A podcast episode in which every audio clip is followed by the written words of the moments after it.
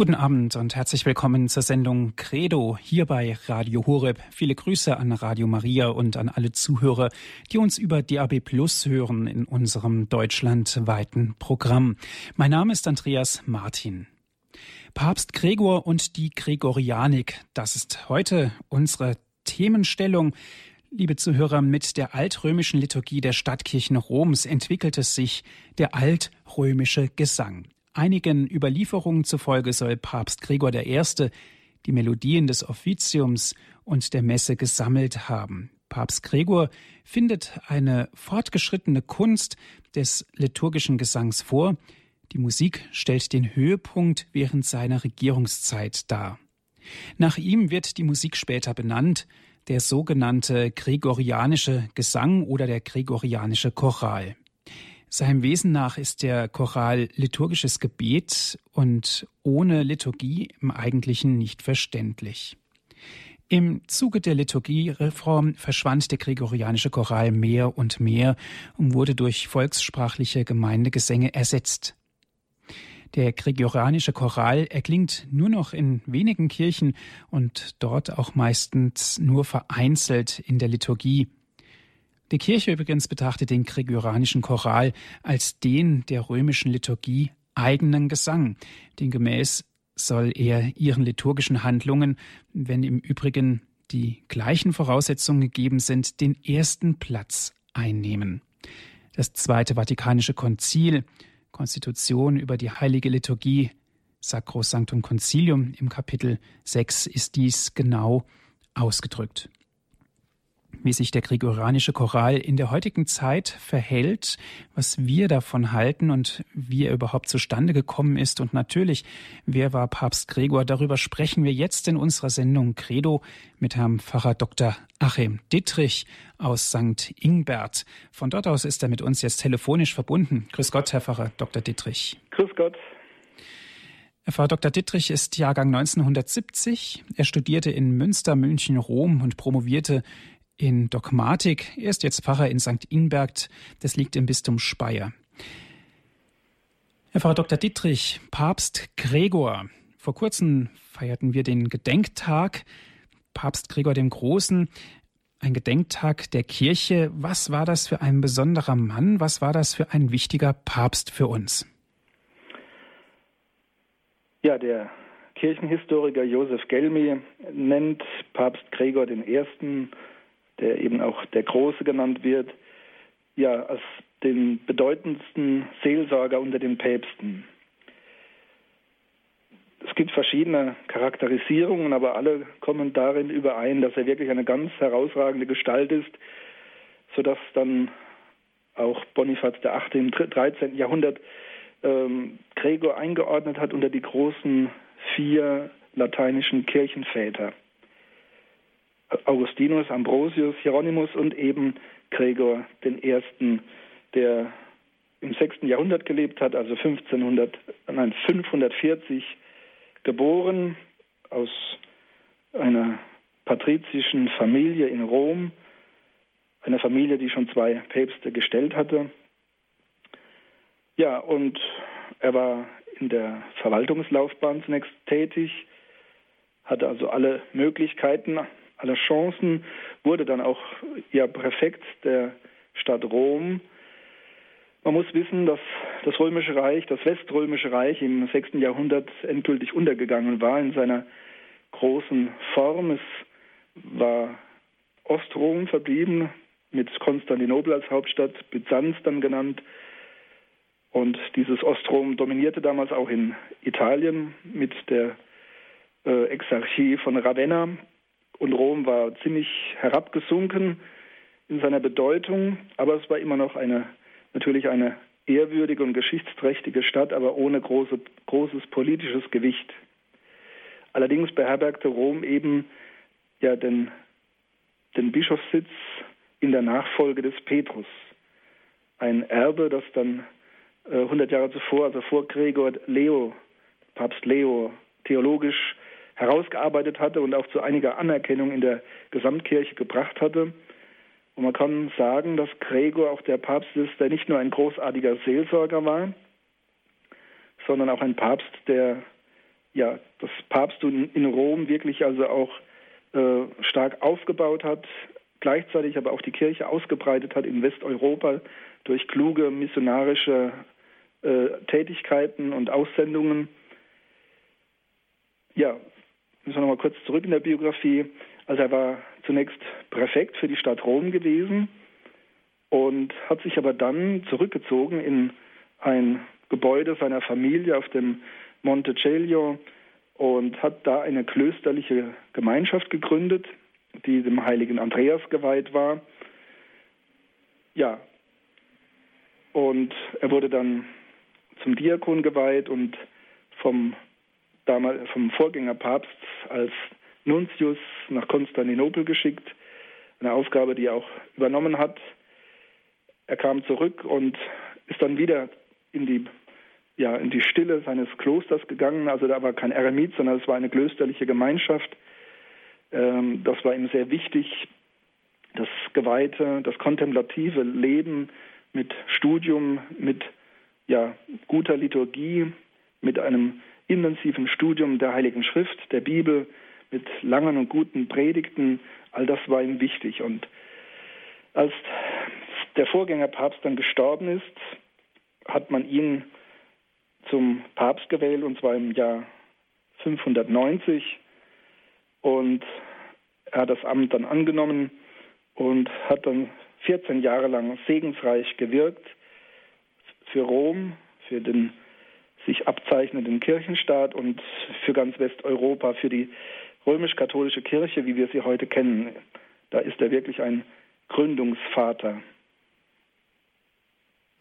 Herr Pfarrer Dittrich, es war natürlich damals eine Zeit, wo unter Umständen viele Menschen mit der Kirche auch im Konflikt waren. Nicht jeder war damit einverstanden mit den Entscheidungen der Kirche. Papst Gregor der Große wird er ja auch genannt, war Papst zu dieser Zeit, genau zu dieser Zeit. Wie war er denn bei den Menschen angesehen? Sie sprachen davon, dass es ein durchaus geistiger Mensch war. Er kam aus einem Klosterleben, kehrte auch dorthin wieder zurück. Das heißt, er inhalierte sozusagen auch den Heiligen Geist in einer ganz besonderen Art und Weise. Also er hat, er hat, mehrere Seiten und einerseits wird er wirklich als Seelsorger charakterisiert, andererseits war er auch wirklich ein Organisationstalent äh, auch mit viel Klugheit ausgestattet. Also hatte da auch ein reiches Erbe seiner Familie, das ihn da, äh, das er nutzen konnte, eben als als Patrizier, wo man halt viele Erfahrungen dann auch äh, mit in die Wiege gelegt bekommen hat oder von Kindesbeinen an äh, mitbekommen hat. Er hat eigentlich alles eingesetzt für die Kirche. Ähm, und wir haben diese beiden Pole der, der Aktion und der Kontemplation, also ähnlich wie Jesus ja auch immer wieder sich zurückgezogen hat zum stillen Gebet in die Einsamkeit. So sehen wir das auch bei Gregor, ähm, der eben nicht nur ein Aktivist und ein Macher war, sondern immer, immer diesen Rückhalt hatte in der, in der stillen Betrachtung, in, in der Lektüre der Heiligen Schrift.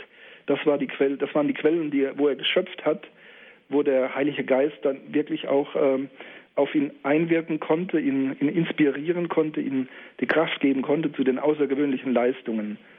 So kommt es dann auch, dass Papst Gregor in besonderer Weise mit dem Heiligen Geist in Verbindung gebracht wird. Wir finden in der spätmittelalterlichen Malerei dann immer äh, als Attribut von, von Papst Gregor, dem Großen, eine Taube, die auf seiner Schulter sitzt und ähm, ja, ihm die, die Auslegung der Heiligen Schrift. Er war ein großer Prediger, hat also sehr, sehr gerne und lang und oft gepredigt. Ähm, der ihm, also der Heilige Geist, der ihn inspirierte für seine Predigten und eben aber auch für sein, sein Leitungsamt, sein Hirtenamt als Vorsteher des Klosters, dann als Nuntius und dann eben als Papst. Also er wird dargestellt mit, dem, mit der Heiligen Heiliggeist-Taube als Attribut wird in besonderer Weise mit dem Heiligen Geist in Verbindung gebracht. Ein wunderbares Zeichen. Herr Pfarrer Dr. Dittrich, war er denn angesehen von den Menschen auch zu seiner Zeit? Gut, wir haben da historisch nicht, nicht sehr viele äh, zeitgenössische Quellen. Er hatte, er hatte äh, große Anerkennung aber es war vor allem dann die, die, die Auswirkungen seiner Gestalt, seiner Tätigkeit, die dann über die Jahrhunderte hin immer mehr gewürdigt wurden. Also er hat sehr, sehr kluge Entscheidungen getroffen. Äh, die Missionierung Englands geht auf ihn zurück. Also er hat einen seiner Mitbrüder aus dem äh, von ihm gegründeten Andreaskloster nach England geschickt, also nach Angelsachsen, äh, zur Bekehrung der Menschen auf dieser Insel. Augustinus von Canterbury und hat ihn also mit der Mission äh, der Angelsachsen beauftragt und war da auch seelsorgerisch sehr klug. Also er hatte viel Einfühlungsvermögen, äh, nicht nur im diplomatischen Umgang in der Politik, sondern eben auch mit den Menschen. Ähm, wenn wir so seine er hat auch sehr, sehr viele Briefe geschrieben. Es sind auch sehr viele Briefe auf uns überkommen. Also wir kennen äh, fast 900 Briefe und es waren sicherlich noch viel mehr, aber die sind natürlich nicht alle erhalten, aber das ist schon eine Menge. Und da, da sehen wir wirklich den großen Seelsorger, der sich in das Innere, in die Befindlichkeiten der Menschen einfühlen kann und der ganz im Sinne des Paulus eben auch sagt, ähm, wir müssen die Menschen behutsam zum Glauben führen, behutsam evangelisieren. Am Anfang muss man den Menschen eben im geistlichen Sinne in Glaubensdingen erst Milch verabreichen und sie allmählich befähigen, dann auch ja, kräftigere geistliche Nahrung zu sich zu nehmen. Und ja, ich denke, dass dann auch die Zeitgenossen wirklich äh, das wahrgenommen haben, dass also hier nicht ein Prediger ist, der ihnen halt das Evangelium in die Ohren haut und auf sie, äh, ja, sie, sie ängstigt und äh, einschüchtert und das, was man heute ja manchmal kritisiert, mit Drohbotschaften arbeitet, sondern der sie wirklich gewinnen wollte, natürlich durch die Wahrheit des Evangeliums, durch die unverkürzte Wahrheit, aber eben mit viel Mühe und viel Sensus für die Befindlichkeiten der Menschen, wie man sie erreichen kann, auf was man achten muss. Also eine große seelsorgerische Klugheit, äh, das kann man sicher feststellen. Papst Gregor und die Gregorianik, das ist heute unser Thema in unserer Sendung Credo hier bei Radio Horeb. Wir sind im Gespräch mit Herrn Pfarrer Dr. Achim Dittrich aus St. Ingbert im Bistum Speyer. Ist er mit uns telefonisch verbunden?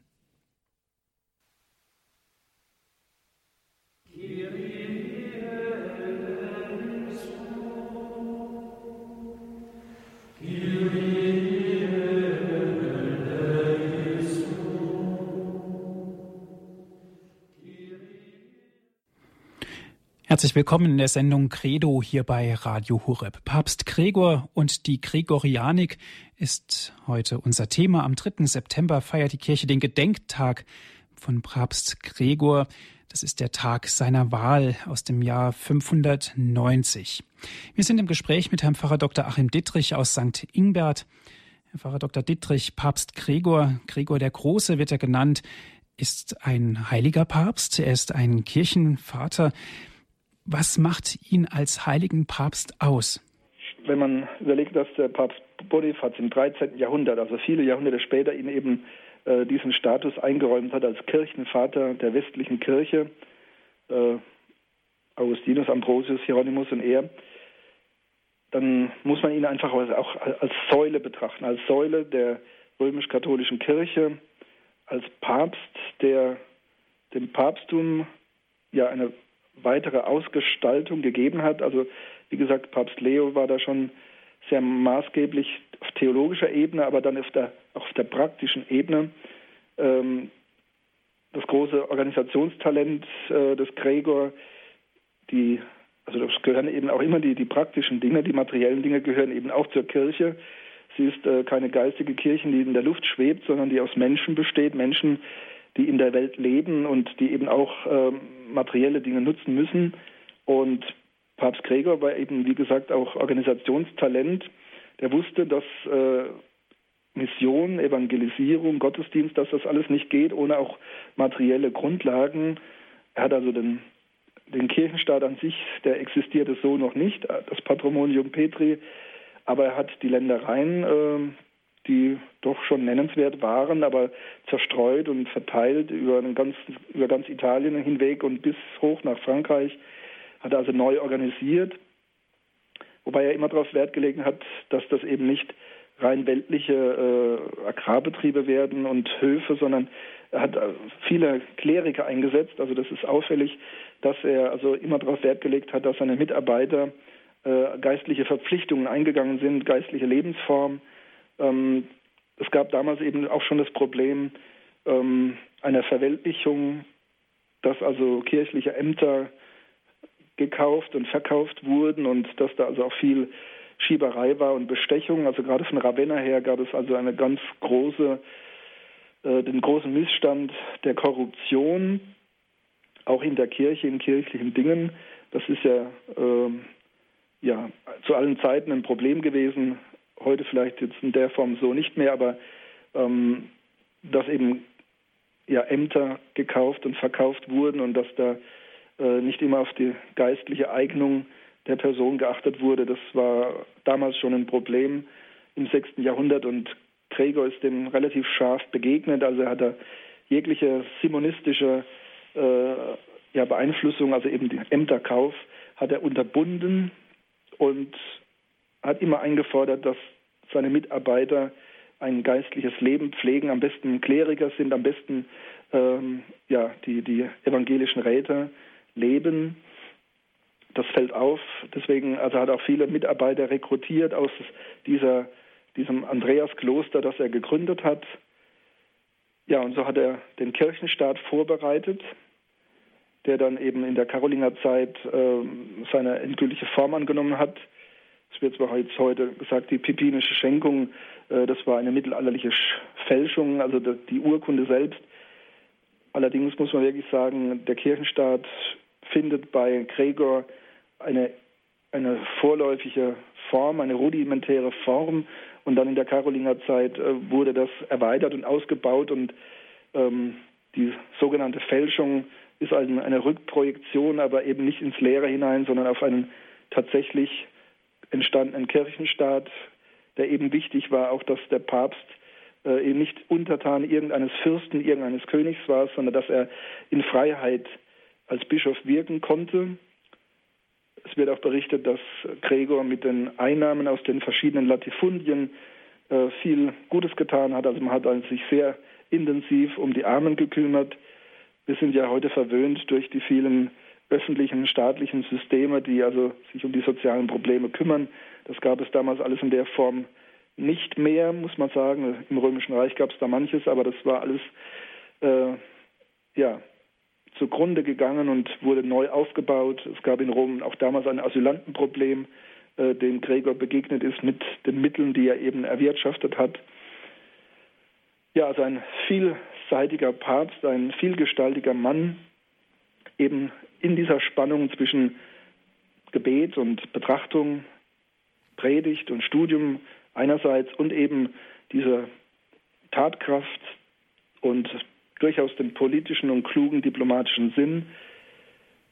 Eine Gründungsgestalt wirklich, also des Kirchenstaates und des Papsttums, wie wir es heute kennen, und darüber hinaus eine, ein Gründungsvater auch für das werdende Abendland. Papst Gregor der Große ein besonderer Mensch angesehen. Er hat viele Dinge entworfen, haben Sie gesagt. Er hat den Kirchenstaat aufgebaut.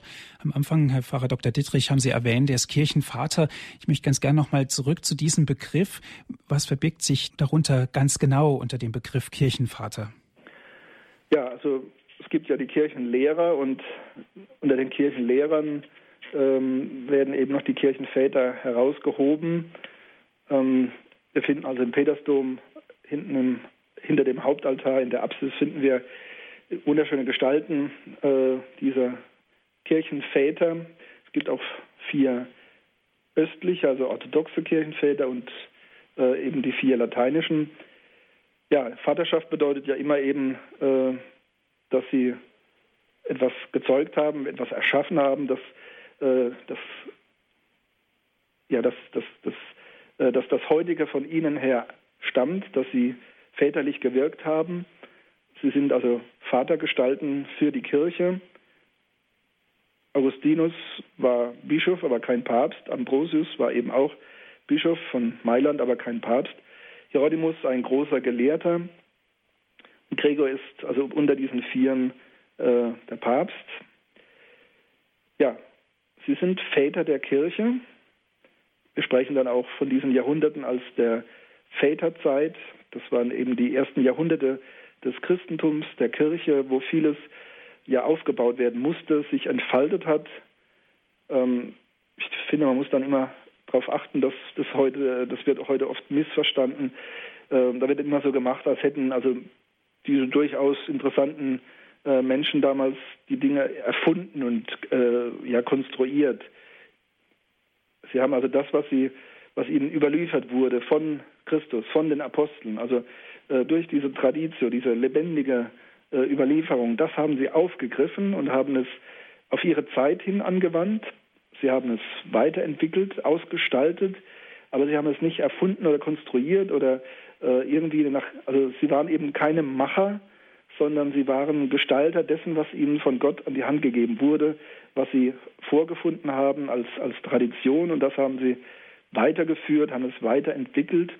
Ich denke, das ist für, für das Verständnis unserer Kirche und unserer Kirchenlehre, unseres Glaubens, auch des Papsttums ganz wichtig, dass wir hier lebendige Entwicklungen haben. Und darin ist eben ja der Papst Gregor eine ganz wichtige Gestalt, der eben nicht etwas Neues erfunden hat oder irgendwas Neues geschaffen hat, sondern der die römische Kirche ja weiter aufgebaut hat als Zentrum der Weltkirche in einer gewissen Spannung, in einer gewissen Polarität zu Konstantinopel, wo ja auch ein angesehener und ehrwürdiger Patriarch in der Nachfolge des Apostels Andreas war.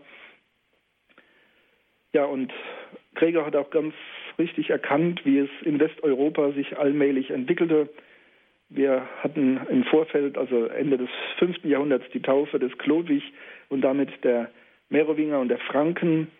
Und auch die Langobarden konnten dann gewonnen werden für den katholischen Glauben. Der Arianismus wurde überwunden und Gregor hat da also auch sehr, sehr klug gewirkt. Mit Rom als Zentrum, aber nicht isoliert als Insel, sondern mit als lebendiges Zentrum und dann mit einer weiten Ausstrahlung ähm, bis hoch nach England. Also wir stellen uns heute immer vor, die Menschen damals waren so, ein, so beschränkt mit ihren ja, mit ihren einfachen äh, Fortbewegungsmitteln. Die Mobilität war sehr eingeschränkt, die Kommunikation, aber dennoch waren das sehr, sehr offene, ähm, mobile Menschen mit weitem Horizont und trotz der beschwerlichen Reisen haben sie also wirklich große Räume überschaut und versucht zu durch, ja, dass sie durchwirkt werden vom Evangelium. Also das, das macht eben diesen Gregor so groß. Er war jetzt nicht irgendein Papst, der nur jetzt Rom so etwas ausgebaut hätte, sondern Rom als, als Zelle, als Kern einer, einer wachsenden, evangelisierenden Kirche, die wirklich so peu à peu dann äh, Westeuropa missioniert hat, evangelisiert hat und auch kulturell zu dem gemacht hat, was dann im Mittelalter, was wir dann äh, das Abendland nennen, das, ja, das christliche Europa. Ähm, da ist Gregor auch ein, ein Mann, der an der Schwelle steht. Rom war dahin gesunken, aber die Kulturgüter Roms waren natürlich noch durchaus präsent.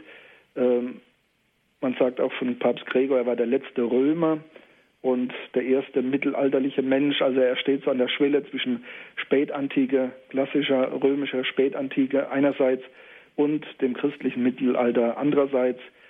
Und das eben nicht zufällig, sondern ganz bewusst hat er da seine Fähigkeiten eingesetzt, um eine Brücke zu schlagen, damit die, die kulturellen Güter der Spätantiker nicht einfach verloren gehen, sondern äh, verbunden werden mit den neuen Formen des Christlichen, er war dann auch in der Mission und bei der Liturgie war er ja ähm, sehr offen und sehr seelsorgerisch. Also man könnte meinen, weil der gregorianische Choral nach ihm benannt ist, dass äh, er da sehr, sehr streng war und eine feste Form gesetzt hat und versucht hat, die überall zu etablieren, sondern er war eigentlich, wenn man seine Briefe liest, auch besonders die Briefe, die er an Augustinus von Canterbury für die Angelsachsen geschrieben hat, hat er immer darauf hingewiesen, wir müssen die Menschen ja, heute wird man sagen, da wo sie sind, abholen. Wir müssen schauen, wie die Menschen fühlen, leben, denken, handeln.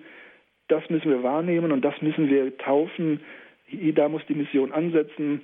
Also wenn irgendwelche heidnischen Feste gefeiert wurden oder irgendwelche heidnischen äh, Tempelanlagen vorhanden waren, die nicht einfach zerstören und äh, neu ansetzen, sondern taufen, nicht nur die Menschen, sondern auch die Festtage christianisieren, umwidmen und auch die Heiligtümer eben nicht platt machen, sondern äh, taufen und christianisieren.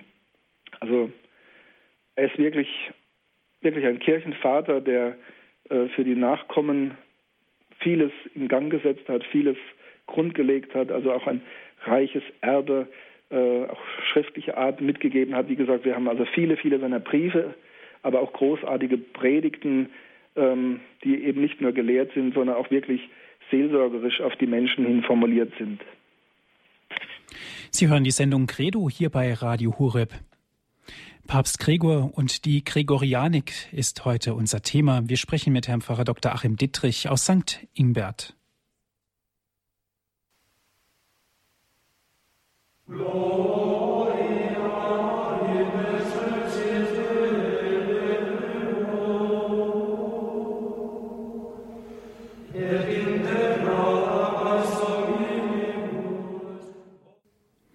Papst Gregor und die Gregorianik. Darum geht es heute in unserer Sendung Credo hier bei Radio Horeb. Wir sprechen mit Herrn Pfarrer Dr. Achim Dittrich.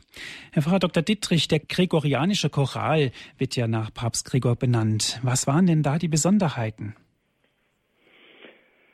Ja, die, der gregorianische Gesang oder Choral ist ja eigentlich die, ja, der Gesang unserer katholischen Liturgie, der römischen Liturgie und die Anfänge dieser, dieser gesanglichen Gestaltung des Gottesdienstes äh, reichen in die Zeit von Papst Gregor zurück.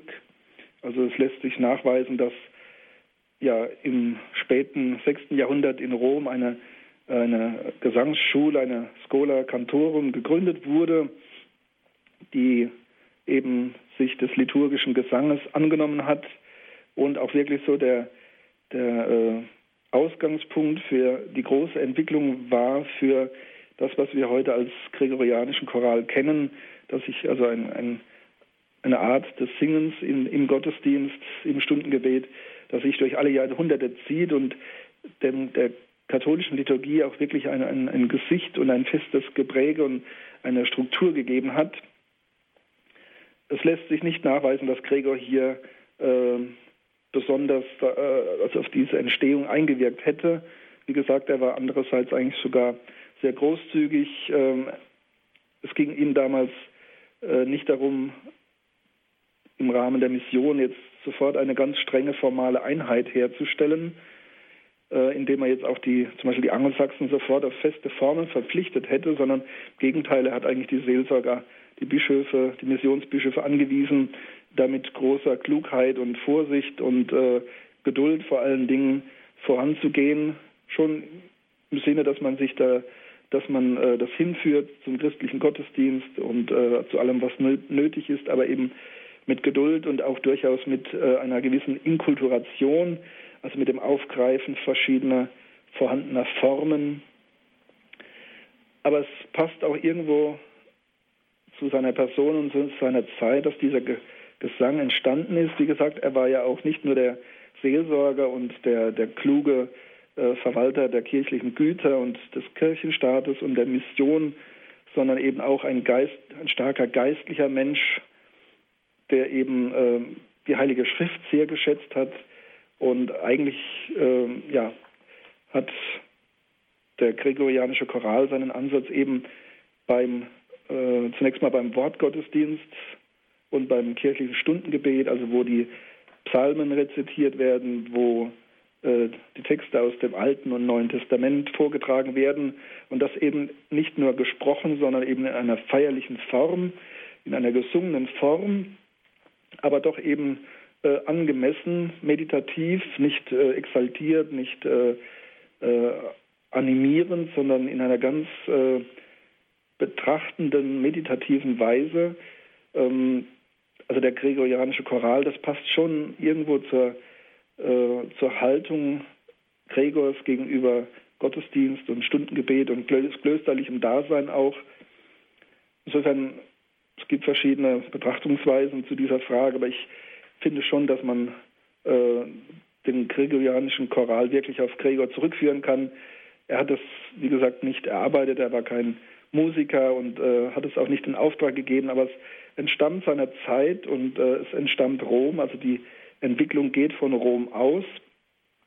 Die ganze Art und Weise passt zu Gregor eben auch diese Fixierung, diese strenge Bindung an die Heilige Schrift, an den Text und dass eben auch die Musik, ähm, der Gesang, es wurde ja ohne Instrumente gearbeitet, also dass dieser Sprechgesang dem Text dient, dem Text huldigt, ihn feiert, aber eben sich nicht in den Vordergrund drängt. Also der Sänger und schon gar keine Instrumente ähm, sollen den Text verstellen. Ähm, der Gesang dient nur einer feierlichen, aber doch sehr eindringlichen Präsentation und dem zu Gehör bringen der heiligen Texte, der heiligen Schrift und der Liturgie. Herr Pfarrer Dittrich, wenn wir die Heilige Messe in der heutigen Zeit in vielen Kirchen verfolgen, wird uns auffallen, dass eigentlich der gregorianische Choral etwas in den Hintergrund gerückt ist. Woran liegt es, wenn er doch wirklich eine so hohe Wertschätzung beinhaltet? Ja, diese, diese, das ist eben, das sind keine einzelnen äh, Gesänge, sondern es ist eigentlich eine Gesamtform des Gottesdienstes, äh, zu der eben der gregorianische Choral gehört. Und die Liturgiereform hat ja unseren Gottesdienst, unsere Liturgie also auch stark verändert, ähm, stark wirklich das Gepräge, das Gesicht äh, verändert und hat auch vieles äh, eingetragen, also wie ja Sing, also Lieder der Gemeinde, ähm, ganz neue Aspekte, dass eben äh, die Liturgie auch etwas aufgebrochen wurde in ihrer Gestaltung, geöffnet wurde für sich abwechselnde Momente ähm, auch die ganze Atmosphäre äh, wurde etwas gewendet. Wir haben also da durchaus eine anthropologische Wende drin, eine Hinwendung zum Menschen. Äh, das ist auch wirklich die Problematik, in der wir heute noch stehen. Die, der gregorianische Gesang dient dem Text und stellt den heiligen Text äh, in den Vordergrund, will ihn quasi tragen wie ein, ein Baldachin und der Mensch, der Sänger und die Gläubigen ordnen sich diesem Gesang unter und profitieren aber auch von ihm, weil er so eingängig ist. Also der Text ist dann, wird ja auch relativ langsam und getragen äh, vorgesungen. Also man kann wirklich den Text verinnerlichen, aber es ist eben ein heiliger Text und diesen Heiligen setzt man sich aus und ähm, der Text wird nicht den Menschen angepasst letztlich, sondern die Menschen, die Menschen, ja, stellen sich in das, in das Licht dieses heiligen Textes. Also es ist dann wirklich wahrer Gottesdienst. Äh, die Menschen wollen Gott dienen, sie wollen sein Wort hören und sie ordnen sich auch in den Formen äh, dem Gottesdienst unter. Und die Liturgiereform hat hier ähm, ja, die Konstellation doch etwas geändert. Also der der Mensch im Gottesdienst ist also anspruchsvoll. Äh, er will, ja, dass die Sprache äh, für ihn absolut verständlich ist. Also vieles ist hingeordnet auf den Menschen. Ähm, es ist nicht grundsätzlich jetzt eine Abwendung von Gott, aber diese ganz starke Zielrichtung, der Mensch bewegt sich auf Gott zu. Der Mensch will Gott feiern und will Gott äh, dienen aus meiner Auffassung wurde in der Liturgiereform schon etwas, ja, nicht nur neu akzentuiert, sondern wurde auch der Fokus vielleicht ein bisschen zu sehr auf den Menschen gerückt. Äh, Hauptproblem sehe ich in der Zelebrationsrichtung, da macht man das, kann man das sehr deutlich erkennen. Ähm, eine unsinnige, muss ich ehrlich sagen, unsinnige äh, Wendung, dass man den Kanon, die Orationen eben zur Gemeinde hin spricht, obwohl der Adressat Gott ist das ist also auch ein ganz großes Defizit der Liturgiereform, obwohl das eigentlich nie ja, in, in Sacrosanctum Concilium oder in anderen Dekreten eigentlich angeordnet wurde. Aber das macht deutlich diese Gesamtatmosphäre, diese ganz Gesamtströmung der Liturgiereform ähm, hin zu den Menschen. Das ist allgemein gedacht ja auch nicht übel, aber im Gottesdienst eigentlich verkehrt, denn die Heiligung äh, im Gottesdienst kommt dadurch, dass wir uns auf Gott hin orientieren und der Priester eben mit uns, mit den Gläubigen sich auf Gott ausrichtet.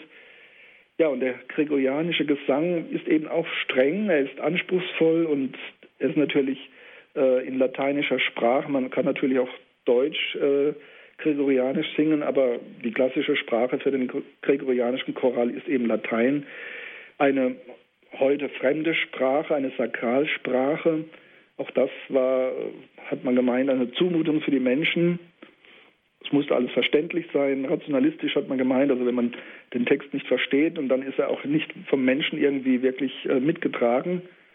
Ähm, ja, also der Mensch wird zum Maßstab und frühere Jahrhunderte von Gregor angefangen bis eben äh, eigentlich ins 19. Jahrhundert hinein, bis ins 20. Jahrhundert hinein, war eigentlich die Zielrichtung, der Mensch ordnet sich Gott unter.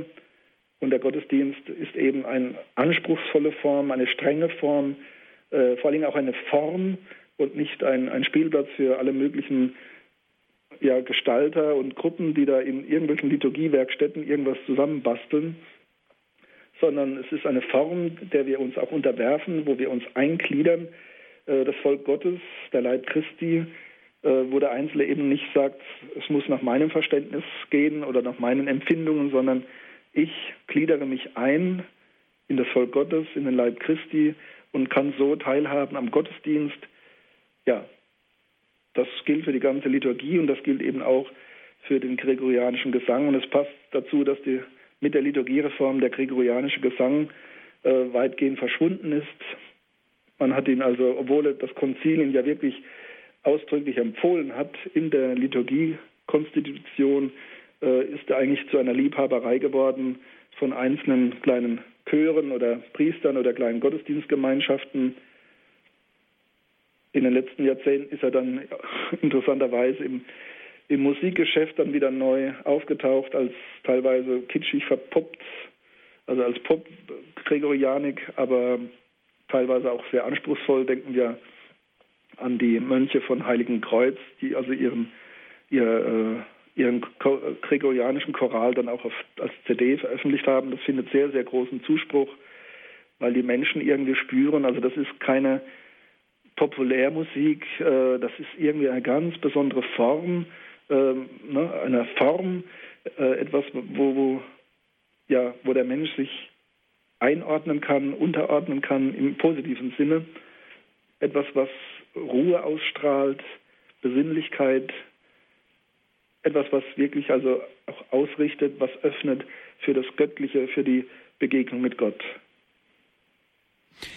Herr Pfarrer Dr. Dittrich, wenn wir jetzt mal ganz konkret auf das Heute schauen und auf die Gregorianik, Sie haben gesagt, der gregorianische Choral wird halt oft auch verpoppt und so weiter. Geht man da nicht ein bisschen zu rau mit dem Choral um? Ja, also wie gesagt, es gibt diese zwei Richtungen, also die authentischen Darbietungen, wie zum Beispiel im Heiligen Kreuz oder auch in Frankreich wird der äh, gregorianische Choral sehr äh, authentisch, sehr seriös gepflegt, also auch sehr streng.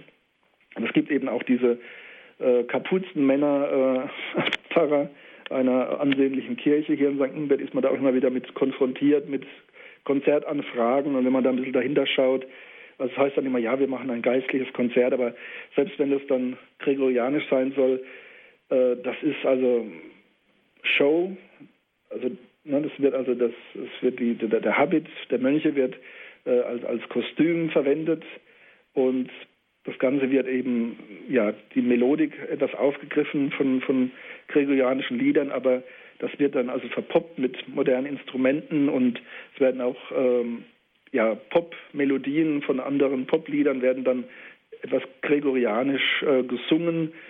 Ähm, das ist eigentlich ein Missbrauch, finde ich, äh, des Chorals, der eben nicht animieren möchte, äh, der nicht unterhalten möchte, der nicht populär ist, ähm, der auch nicht einfach für alle möglichen Lieder zu verwenden ist, der eigentlich auch keine Instrumente duldet, sondern es ist wirklich in der eigentlichen Form ein, ein Sprechgesang.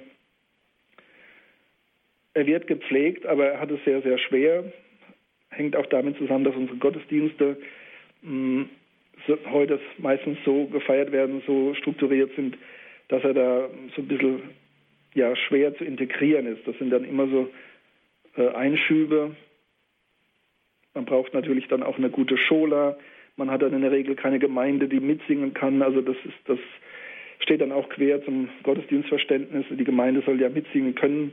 Äh, das konnte sie früher, denke ich, glaube eher als heute. Also viele sind völlig unfähig, Latein mitzusingen, obwohl ich denke, eigentlich Latein gar nicht so schwer ist. Also selbst wenn man die Wörter nicht versteht, dass die Singbarkeit, das, das Aussprechen der Wörter ist eigentlich sehr einfach. Äh, es ist auch eine relativ einfache Sprache von der, von, ja, ne, vom literarischen her, von den Wörtern her. Man hat keine komplizierte Aussprache und Phonetik. Das ist weitgehend abhanden gekommen. Die Gemeinden, wir haben ja heute Probleme, dass die Gemeinden äh, schon die normalen deutschen Lieder kaum noch mitsingen und dann ist Latein äh, erst recht nicht möglich. Manche schätzen das, aber eben nur als Zuhörer und dann ist die Gefahr, dass wir dann unsere Gottesdienste zu Konzerten umwandeln. Ähm, also es ist sehr schwierig heute äh, mit, mit, der neuen Liturgie eine, ja, ein, eine sinnvolle Messe zu feiern, die komplett gregorianisch gestaltet ist. Äh, das verkommt dann leicht zu einer Vorführung, zu einem Konzert. Äh, ich bin eigentlich schon überzeugt, dass das eben die Gemeinde ja mit, mittragen soll, mitsingen soll. Dass es eben nicht nur Vortragstexte einer Schola sein können. Aber nichtsdestotrotz, es ist ein großes kirchliches Kulturgut. Auch Benedikt hat uns das wieder ganz ans Herz gelegt, also äh, auf den, den, Priestern, dass sie eben diesen Schatz nicht äh, verlieren sollen, sondern sich mühen sollen, auch die lateinische Messe zu feiern und auch gregorianische Gestaltung äh, zu ermöglichen und zu initiieren. Ähm, das ist sehr mühsam, das ist auch am Anfang jetzt sehr speziell. Aber ich denke, das wäre ein großer Verlust, wenn wir ähm, ja, in kommenden Jahrhunderten, also wenn die Christen nicht mehr wüssten, äh, wie der gregorianische Choral, wie das geht äh, und wie man eine, eine Messe in der Form feiert. Herr Pfarrer Dittrich, droht er zu erlischen? Also ich glaube nicht, dass er gänzlich verschwindet, aber es, es steht eigentlich eine große Kultur dahinter. Also ähm, es, der, er ist anspruchsvoll, er verlangt viel von den äh, Mitfeiernden, nicht nur der, der, von der Schola eben, sondern auch äh, alle, die mitsingen oder zuhören nur. Ähm, hat nichts Animierendes, und das ist ja heute unser, unser Problem. Wir sind ja so gewöhnt, animiert zu werden durch grelle Bilder, durch schnelle Bildabfolgen. Ähm, die Musik ist äh, affektiert oder wenn sie meditativ ist, also man muss sich diese ganze Esoterikmusik immer anhören, das ist ja furchtbar. Also das ist, soll meditativ sein, aber das ist musikalisch furchtbar flach. Äh, ja, das sind also reine Stimmungsklänge. Äh, das ja, und der Mensch, also die Menschen, die von, von dieser Art von Musik geprägt sind, entweder von, von grob eindrücklicher Musik wie, wie Rock und Pop, äh, hochaffektiert oder eben von sehr banaler und flacher Musik, ähm, da ist, das ist ein großer Schritt, dann äh, eine Messe mitzufeiern äh, und gregorianischen Choral zumindest auch zuzuhören und auszuhalten. Wir haben heute das Problem, dass auch viele gar nicht äh, Stille oder, oder, oder Besinnlichkeit, dass die das noch aushalten. Also die werden dann nervös. Äh, die sind so geprägt von diesem ständig affektierten und äh, animierenden, dass sie also eine, eine, eine, ruhige Messe und einen ruhigen Gesang, ähm, dass, dass die da gar nicht mehr mitkommen. Aussterben also wird der Choral, ja, bin ich überzeugt, eigentlich sicher nicht. Es könnte sogar zu einer Renaissance kommen, äh, nicht in der Breite. Das hängt eben auch davon ab, wie, wie es in den nächsten Jahrzehnten mit der Kirche weitergeht. Also wir sehen ja, dass die Volkskirche äh, in den letzten Zügen liegt. Und ähm, ich denke, in den nächsten Jahrzehnten wird sehr, sehr viel passieren in unserer kirchlichen Landschaft. Äh, das Gewohnte wird zu weiten Teilen verschwinden. Und ich würde eigentlich sagen, also auch mit Martin Mosebach, da würde ich ihm teilweise recht geben, äh, dass die, eine, eine ehrwürdige Liturgie, nicht unbedingt nur die tridentinische, aber eine wirklich feierliche, sakrale Liturgie und dazu eben auch äh, der gregorianische Choral, dass das eine große Zukunft hat für die Menschen, die wirklich also neu den Glauben entdecken und äh, die auch in die Tiefe gehen wollen und die Gottesdienste feiern wollen, wo eben nicht der Mensch sich produziert, sondern wo der Mensch sich dem göttlichen Licht aussetzt und auch dem, der Heiligen Schrift aussetzt und diese Heilige Schrift feiert im Gesang, im Gebet, aber eben auch in einer sehr äh, betrachtenden und äh, ruhigen Weise, äh, die den Menschen eben nicht sentimental äh, ja, überrumpeln oder mitnehmen möchte, sondern wo, der, wo die Seele wirklich sich eher ein, einstimmen kann, einklingen kann, ganz ohne Druck und ohne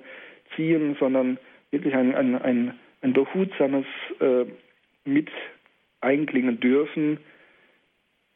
Ich denke, vielleicht wird die Zukunft ähm, der, dem gregorianischen Choral wieder mehr Raum bieten, aber das Mittelalter, die Bedeutung des Chorals im Mittelalter, das wird, glaube ich, für längere Zeit, äh, diesen Umfang werden wir für längere Zeit nicht mehr erleben.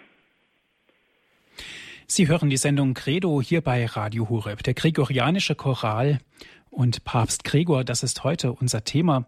Wir sind im Gespräch mit Herrn Pfarrer Dr. Achim Dittrich aus St. Ingbert. Liebe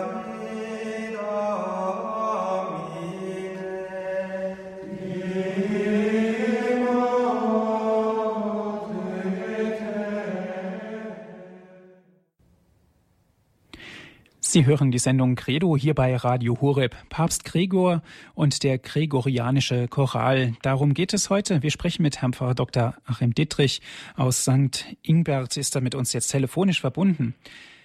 Herr Pfarrer Dr. Dittrich, wo begegnet uns der gregorianische Choral eigentlich in der heutigen Zeit? Natürlich am meisten in den Klöstern. Warum wird er denn dort aufrecht gehalten?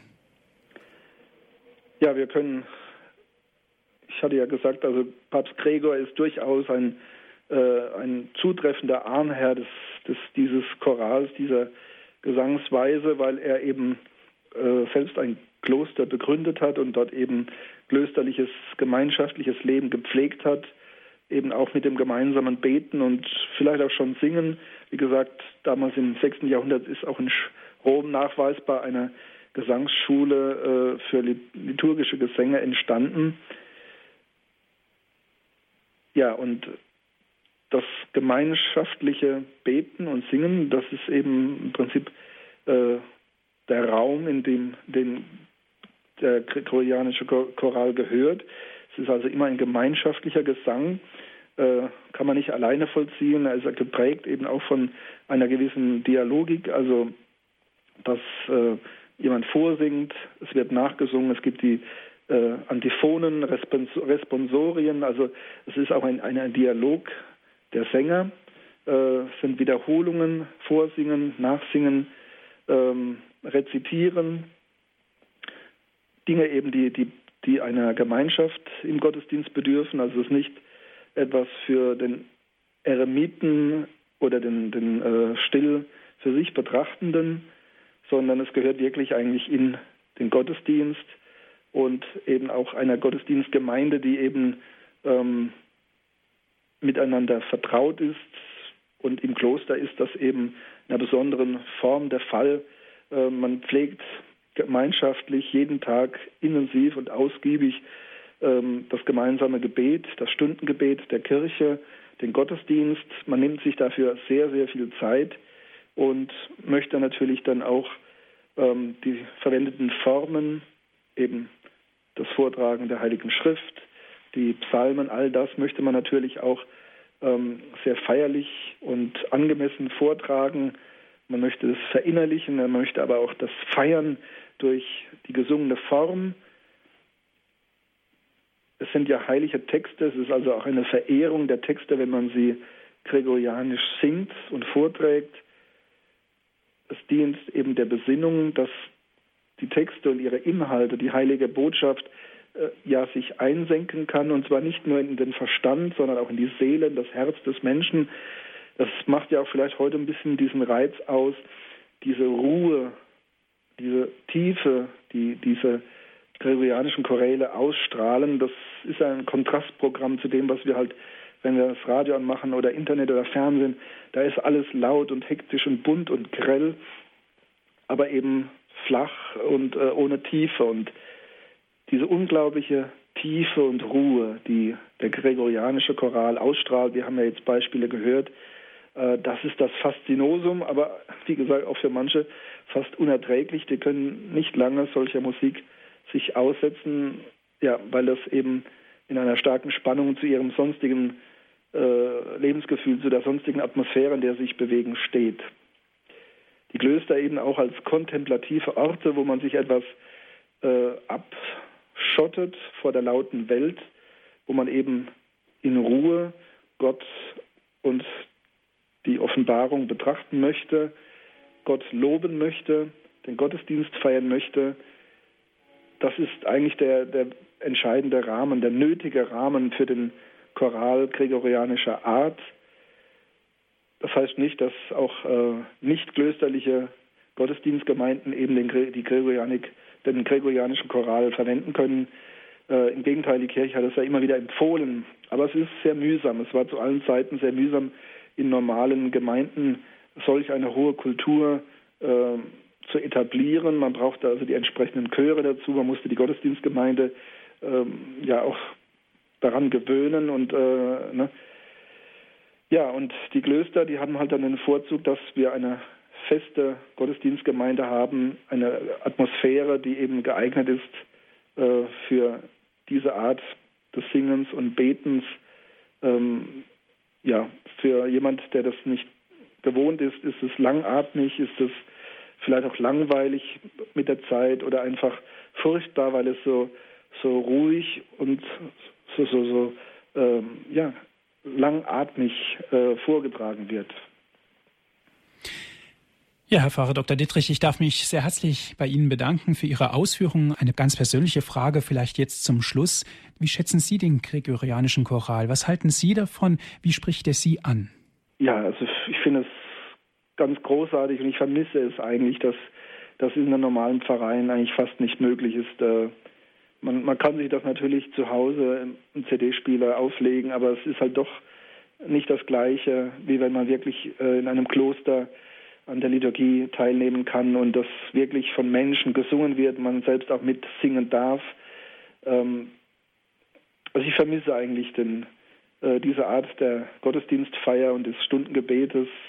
Äh, das ist als einzelner Priester und in den normalen Gemeinden fast nicht machbar. Ähm, mit viel Mühe kann man vielleicht zwei, dreimal im Jahr einen entsprechenden Gottesdienst feiern. Ähm, aber das reicht nicht heran an, an die wirklich äh, das hohe Niveau der äh, Klöster, also vor allem der benediktinischen Klöstern in Frankreich besonders, die also sich seit dem 19. Jahrhundert wieder besonders die, dem Choral gregorianischer Art angenommen haben. Ja, also das ist jedes Mal etwas Großartiges, wenn man im Urlaub in solch ein Kloster fahren kann und das miterleben darf, mitfeiern darf. Ähm, es, ist, es öffnet sich ein großer Raum über einem, also man spürt wirklich in diesen Gesängen den offenen Himmel und äh, man kann dann wirklich auch die eigene Seele zu Gott erheben. Also es ist wirklich ein großes Geschenk und äh, ich hoffe wirklich, dass die Klöster äh, den Choral, die, den gregorianischen Choral ja durch die Zeiten retten und erhalten werden. Gut, herzlichen Dank. Das wünschen wir natürlich auch und herzlichen Dank auch an Sie, liebe Hörerinnen und Hörer, dass Sie mit dabei gewesen sind. Wie immer gibt es die Sendung auch zum Nachhören auf CD. Rufen Sie dazu unseren CD-Dienst an unter 08323 9675 120. Noch einmal 08323 9675 120. Wenn Sie von außerhalb Deutschlands anrufen, bitte vorab 0049 wählen. Weiter geht es mit 8323 9675 120. Auf unserer Internetseite www.hore.org gibt es auch die Sendung noch einmal zum Nachhören, zum Herunterladen auf den Computer. Herr Pfarrer Dr. Dittrich, herzlichen Dank und ich darf Sie zum Ende dieser Sendung um den Segen bitten. Ja, gerne. Barmherziger Gott, dich wollen wir verehren und loben, auf dein Wort wollen wir hören, auf Christus wollen wir achten, auf ihn, auf ihn wollen wir hören, ihm wollen wir folgen. Durch ihn wollen wir im Heiligen Geist zu dir beten. Das ist gerade in unserer Zeit nicht einfach. Wir brauchen deine Hilfe, wir brauchen den Geist, dass wir in rechter Weise beten und singen. So segne uns und alle, die beten und singen wollen, der dreieinige Gott, der Vater, der Sohn und der Heilige Geist. Amen. Gelobt sei Jesus Christus. In Ewigkeit. Amen. Dankeschön fürs Dabeisein. Es verabschiedet sich Ihr Andreas Martin.